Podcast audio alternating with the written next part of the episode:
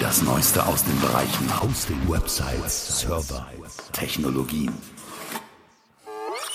Der Podcast von GoNeo. Hallo, Markus Kirkmeister hier und das ist Episode Nummer 59 im Webhosting und Webmacher Podcast, powered by Goneo.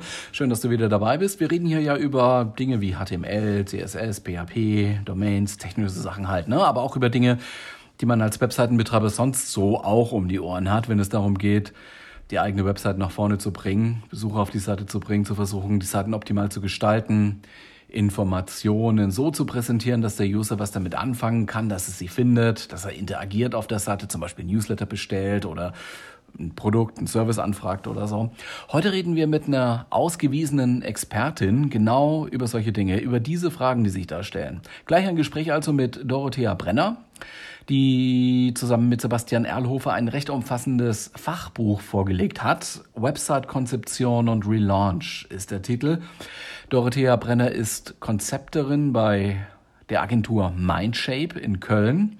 Sie unterstützt also Unternehmen dabei, nutzerorientierte und nachhaltig erfolgreiche Websites zu kreieren. So schreibt es der Verlag zu diesem Buch. Ihre Idee ist es, das Internet jeden Tag ein Stückchen besser zu machen. Und wie das geht, dazu erfahren wir gleich mehr. Wird also hochspannend. Dranbleiben. Gleich mehr dazu. Vorab äh, vielleicht noch ein kleiner, kleiner Werbeblock. Wenn du jetzt Goneo noch nicht kennst, Goneo ist ein deutscher Webhoster und bietet dauergünstige Pakete an, bestehend aus Domain, aus Webspace, MySQL-Datenbank und PHP. E-Mail-Services sind auch mit drin. Los geht's bereits ab 2,99 Euro im Monat. Mehrwertsteuer ist da inklusive. Schau mal zu der Seite goneo.hosting. Einfach eingeben, dort findest du dieses Angebot, äh, Webhosting Start, 2,99 Euro im Monat unter goneo.hosting. Hosting. Ich habe jetzt auch nur Werbung Ende. Ein paar wenige News in dieser Woche. Der Release-Kandidat für WordPress 5 ist erschienen. Falls du das äh, verfolgt hast, die Beta schon installiert hattest, dann wirst du gesehen haben, dass das abgedatet worden ist automatisch. Release-Kandidat heißt ja, das ist schon ein Schritt weiter als die Beta-Version, die ja rausgebracht worden ist, um Fehler zu bereinigen. Release-Kandidat heißt, das soll eigentlich die Version werden, die bald ausgerollt wird, ganz offiziell. Der, ja, das, das Neue an WordPress 5 ist der integrierte Editor. Der hat den Namen Gutenberg, das hast du vielleicht schon gehört, gelesen. Der alte Editor ist immer noch verfügbar, aber man muss ihn, wenn WordPress 5 erschienen ist, als Plugin dann wieder nachinstallieren. Man kann damit auch eine Zeit lang noch arbeiten so auf, auf Monate, Jahre ist das jetzt angelegt, da wird er auch noch gepflegt. Viele sagten, ja, muss das jetzt sein, so in der Vorweihnachtszeit, wo jeder was anderes zu tun hat und Stress hat, muss da jetzt so eine Neuerung kommen. Man hat ja eigentlich andere Dinge zu tun. Allerdings muss man dazu auch sagen, so aus der ersten Erfahrung heraus, jetzt so drastisch ist die Änderung jetzt nicht. Also wer WordPress 5 installiert und zum Laufen gebracht hat, der wird äh, zum Beispiel auf dem Dashboard feststellen, so viele Neuerungen sind jetzt gar nicht da. Klar wird jetzt hier Gutenberg neu geteasert und so weiter, aber äh, das ist auch wirklich das, das, das Neue jetzt an WordPress 5 ja, die, die Art und Weise, wie, wie man halt Inhalte erstellt. Da kann man jetzt sagen, okay, das ist so eigentlich der Kern eines CMS wie, wie WordPress. Von daher ist die Neuerung schon durchaus drastisch. Aber man kommt damit wirklich schnell zurecht und die Kompatibilität mit bestehenden Posts oder Seiteninhalten ist nun auch hinreichend gegeben. Ich habe jetzt keinen Fehler gefunden. Waren jetzt auch nicht die komplexesten Seiten, die ich da getestet habe, aber es hat alles wunderbar funktioniert und ich denke, es ist okay, WordPress 5 nun in diesem Jahr 2018 noch am Ende auszurollen. Lest das bei uns im Blog nach. Wir haben da ein paar Geschichten dazu geschrieben, intern.goneoblog.de. Musst jetzt nicht mitschreiben, schau einfach in die Shownotes zu dieser Episode. Und dann wollte ich nochmal hinweisen auf Matomo. Das ist das ehemalige Open Source Tool zur Analyse von äh, Web Traffic. Pivik, da hat sich einiges getan. Einmal optisch, das ist jetzt nicht die ganz neueste News. Die Community hat sich ja ein neues Logo gegeben. Nach der Umbenennung von Pivik auf Matomo war das ja eher so ein schmuckloser Schriftzug, einfach Matomo so hingeschrieben, serifenlos. Nun ist es eine ja, wie soll ich sagen, so eine stilisierte Verlaufskurve, farbig. Kannst du dir mal angucken. Ne? In den Shownotes ist das verlinkt. Außerdem neu in Matomo ein Tag Manager. Was macht man damit? Damit kann man viele Elemente, die man so immer standardmäßig in jede einzelne Webseite einbauen muss, äh, an einer zentralen Stelle verwalten. Also das sind so JavaScript-Elemente zum Beispiel zum Tracken, zum Steuern von Einblendungen oder für AB-Tests und so weiter. Das gibt es auch von Google. Bei Google heißt es auch Google Tag Manager. Das ist ja immer so ein bisschen die Vergleichsgröße Google und äh, Open Source Replacement Matomo. Und ja, jetzt haben wir also auch auf der Open Source Seite, in der Open Source Welt so einen hm, recht, recht, recht schick gelösten Tag Manager integriert in Matomo. Ja, allerdings kommen jetzt auch ein paar so kommerzielle Trends zum Vorschein bei Matoma. Also es gibt da so, schon so eine kleine Strategieänderung, würde ich sagen. Es gibt jetzt einen Premium-Dienst. Das ist im Prinzip ein gehostetes Matomo. Läuft jetzt auch unter dem Dach Matomo. Daneben gab es ja auch schon ein Pivik Pro. Das war eine gehostete Variante mit der, mit der Anwendung Pivik da drauf. Hat aber mit der Community und dem, dem Herausgeber, dem, dem Macher von Pivik nicht allzu viel zu tun. Soweit ich das weiß, so viele Infos findet man dazu jetzt dann auch nicht, aber es gab da so ein, ja, äh, eine Umbenennung, um sich klar eben dann von diesem Pivik Pro abzusetzen und ähm, Matomo ist Open Source weiter, ja. Und daneben gibt es eben auch einen, einen Bezahldienst unter dem Label, unter der Marke Matomo. Also gehostete Services im Prinzip, so für 9 Euro im Monat geht's da los. Äh, das ist jetzt ein bisschen gestaffelt. Die nächste Staffel, äh, der nächste Staffelpunkt wäre dann 29 Euro. Das kommt einfach auf die Größe beziehungsweise auf den Traffic, der da generiert wird auf der Webseite und auf den Bedarf sozusagen an, wie viele Accounts man da braucht. Also wie viele Leute sollen da drauf zugreifen können mit einem eigenen Zugang.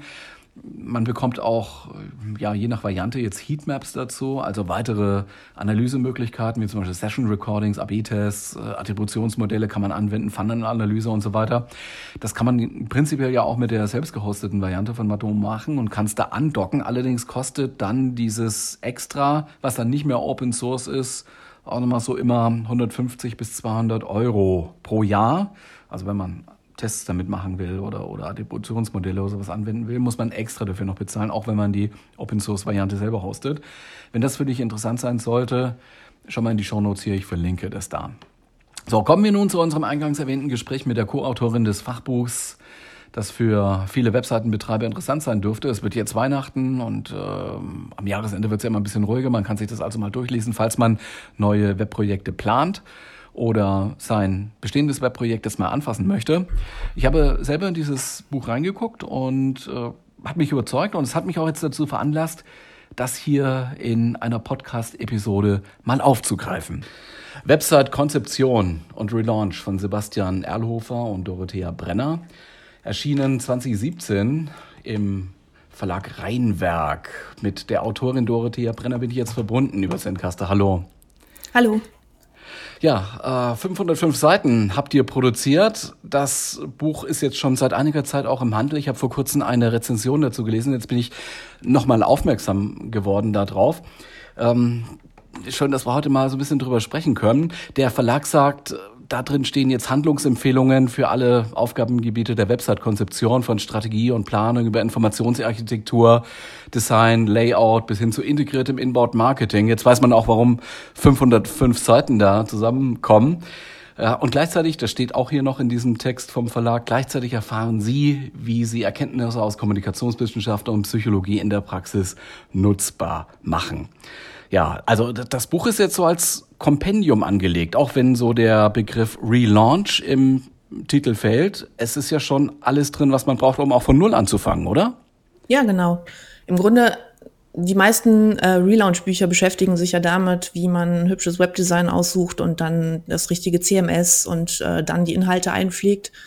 Ähm, so arbeiten wir bei Mindship aber nicht. Deswegen haben wir das Buch genau andersrum ähm, aufgezogen und haben weil die ersten relevantesten Fragen für uns immer die sind, was macht eine Web, eine gute Webseite aus? Und zwar eine Webseite ist ja ein Kommunikationsmedium zwischen einem Unternehmen und äh, dessen Zielgruppen. Deswegen ist das für uns die allererste Frage. Wer sind die Zielgruppen? Was ist das Unternehmen und was möchte das Unternehmen den Zielgruppen äh, bieten? Und wie kann die Webseite dabei unterstützen? Und ja, so kommen dann 550 Seiten zusammen, wenn man sich erstmal mit diesem halb theoretischen Überbau beschäftigt und erstmal überlegt, was möchte ich eigentlich mit der Webseite? Und daraus erst ergibt sich dann das konkrete Website-Konzept, das entsprechend passende Design, mit dem man die Inhalte, die man zuvor konzipiert hat, äh, verpacken kann und äh, alle weiteren technischen Fragen. Also für uns ist die Konzeption immer der erste Schritt und das hübsche Design und die Technik immer hin, äh, nachgelagert. Und für wen ist das Buch gedacht? Wen, wen hattet ihr so als Zielgruppe im Auge für, für das Buch jetzt? Ist so der Unternehmer, der online mehr machen möchte, allein selbstständiger ist vielleicht oder für Leute, die größere Investitionsentscheidungen treffen müssen, also in Hinsicht auf einen Online-Auftritt oder, oder auch Agenturmitarbeiter. Okay, ihr seid selber Agentur, aber wendet es sich vielleicht auch an, an Leute, die in anderen Agenturen, die vielleicht nicht so fokussiert auf Webseiten sind, äh, arbeiten oder wer, wer, für wen ist das Buch interessant? Mm, ich denke, das Buch ist für viele Ziel, also für viele unserer Zielgruppen ähm, interessant. Natürlich ist es für Agenturmitarbeiter eine ganz gute, eine ganz gute Ergänzung zur ähm, Erfahrung, die viele Agenturen eben haben oder bringt vielleicht sogar einen neuen Blickwinkel rein, wenn die Agenturen stärker darauf fokussiert sind, Webdesign zu machen. Ähm, es ist aber auch für Inhouse-Marketing-Mitarbeiter sinnvoll und für eigentlich jeden, der die Webseite in irgendeiner Form optimieren möchte oder für jeden, der verstehen möchte, was eine Webseite eigentlich für eine Funktion hat und ausgehend davon eben die Webseite verbessern möchte. Weil es gibt immer viele Stellschrauben, die man ändern kann. Man kann auch einen kompletten Neustart machen. Aber auch kleine Änderungen in bestimmten Teilbereichen bringen schon, äh, machen die Webseite, also können die Webseite besser machen. Mein Eindruck ist, ist ja so, jetzt aus der Praxis gesprochen, wir sind äh, Webhosting-Unternehmen, bei uns gibt es sehr, sehr viele Webseiten, ganz, ganz unterschiedlicher Art. Da gibt es sehr viele Webseitenbetreiber, die vor einigen Jahren, und das können auch mal so acht bis zehn Jahre sein, die mal eine Webseite machen lassen, haben dafür vielleicht auch damals viel Geld ausgegeben, haben Studenten rangesetzt oder haben selber auch versucht, etwas an den Start zu kriegen. Und, und seitdem ist mit der Seite eigentlich nicht mehr so richtig viel passiert, hat sich nicht weiterentwickelt. Was würdet ihr denn jetzt so diesen äh, Leuten empfehlen, die, die jetzt merken, ich hinke da technologisch hinterher, die Konkurrenz äh, hat da Gas gegeben? Sollten die jetzt eher alles mal in die Luft werfen, komplett anfangen nochmal oder sollten sie das, was sie haben, schrittweise weiterentwickeln? Ja, ich würde sagen, es kommt ganz auf die Webseite drauf an. Also es kommt immer darauf an, welche Baustellen eine Webseite so hat, also welche Bereiche einer Webseite nicht ganz optimal laufen.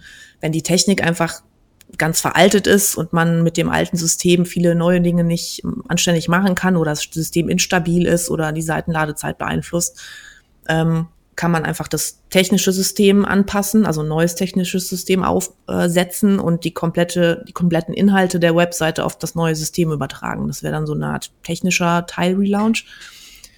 Ähm, häufig sind aber Webseiten organisch gewachsene Flickenteppiche, kann man so sagen, ähm, weswegen die Struktur nicht mehr ganz rund ist oder nicht mehr richtig funktioniert oder vielleicht auch zu Beginn gar nicht den Zielgruppen entsprechend aufgezogen wurde. Da empfiehlt es sich, die komplette Informationsarchitektur nochmal zu ähm, anzupacken und die Struktur der Seite ähm, zu überdenken. Und äh, natürlich im Vorfeld dann die Zielgruppen äh, entsprechend zu analysieren und zu überlegen, transportiert meine Webseite noch die Botschaft, die ich transportieren möchte, und zwar an die Zielgruppe, die ich auch erreichen möchte. Ganz häufig ist die Antwort nein. Und dann bietet sich eben schon ein komplett Relaunch an, so dass man die Technik anpackt, die Webseitenstruktur, das Design wird in dem Zuge ja meistens auch neu gemacht, weil es in der Regel ebenso veraltet ist wie die Technik. Und dann bietet es sich an, eben ein Komplettpaket ähm, zu schnüren, eine neue Webseite zu bauen. Es kann aber durchaus sein, dass man sich die Webseite anschaut und äh, einfach kleine Bereiche sieht, die nicht ganz rund laufen oder nur das Design, was nicht, nicht mehr ganz zeitgemäß ist, dann kann man natürlich auch Teile relaunchen. Aber wenn die Webseite generell nicht besonders gut funktioniert, lohnt sich natürlich auch ein komplett Relaunch. So ein größerer Teil in eurem Buch geht ja so Fragen nach, wie, wie plane ich die Webseite? Also wie gehe ich vor? Wie muss das Ganze aufgesetzt werden? Wie muss organisiert werden? Äh, ich, ich denke mal, dass genau dieser, dieser Prozess oder dieser Schritt äh, gerne auch unterschätzt wird. Also wie, wie seht ihr das als Autoren? Ich meine, ihr habt ja sicher auch mit Kunden zu tun, die relativ überrascht sind, dass vielleicht dieser äh, die, dieser Vorlauf recht lange dauert und dann natürlich auch Geld kostet, äh, wo viele dann vielleicht erstmal erwarten würden, ja, da setzt sich jetzt einer hin und fängt an zu programmieren. Das, was viele Vorlauf nennen, ist für uns eigentlich der Kern der ganzen Sache, deswegen dauert die natürlich was länger. Ähm, und wie ich ja eingangs gesagt habe, ist quasi der, bevor es überhaupt ans Programmieren oder bevor auch nur eine Zeile Code geschrieben wurde oder auch sonst irgendwelche Maßnahmen ergriffen wurden oder ein Design erstellt, ist für uns immer der Kern des Ganzen eben die Konzeption. Und die ist relativ komplex, aber wenn die einmal gut durchdacht ist und eine solide Basis hat, ähm, funktioniert der für uns, also aus unserer Perspektive aus gesehen, der Nachlauf, also Programmierung, Design und ähm, Content-Befüllung, ähm, funktionieren dann viel zielgerichteter und, und steuern auf eben ein gemeinsames Ziel hin. Deswegen nehmen wir uns immer besonders viel Zeit, die Konzeption richtig gut zu machen, solide zu machen ähm, und die verschiedenen Bausteine der Konzeption zu ähm, gut zu durchdenken. Das heißt Zielgruppenanalyse, die Struktur der Webseite, die gesamte Informationsarchitektur, SEO selbstverständlich, ähm, bevor dann überhaupt angefangen wird, das Ganze umzusetzen. Das heißt, es ist für uns nicht unbedingt der Vorlauf des Ganzen, sondern für uns ist das der Kern der Website-Erstellung. Und äh, die technischen und gestalterischen Elemente, die sind dem quasi nachgelagert.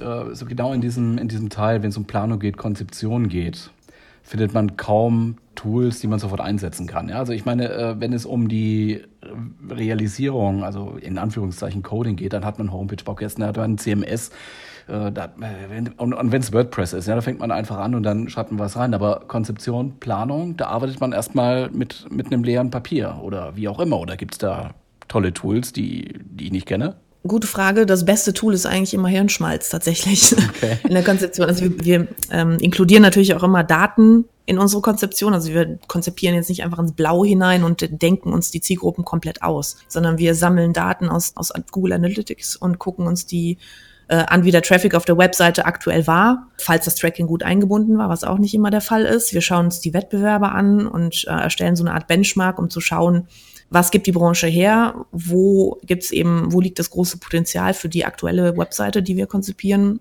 begraben. Und durch Keyword-Recherchen und ähm, bestimmte Tool, Fragebogen-Tools und solche Dinge fragen wir natürlich auch bei unseren Kunden nach, was die Zielgruppen sind und quasi aus all diesen Informationen ergibt sich dann später die Konzeption. Das heißt, ein richtiges Tool, was ich jetzt so hands-on empfehlen könnte, gibt's nicht, aber es ist auch gar nicht nötig, weil es einfach der Punkt ist, einfach Informationen sammeln, so viel wie geht, über die Wettbewerber, über die Webseite im Vorherzustand. Alles, was vom Unternehmen, ähm, für das die äh, Webseite erstellt wird, zu haben ist. Das heißt, Online-Material, Offline-Material, Fragen stellen, all diese Informationen sammeln, konsolidieren und daraus ergibt sich dann das passende Website-Konzept, würde ich sagen, ja.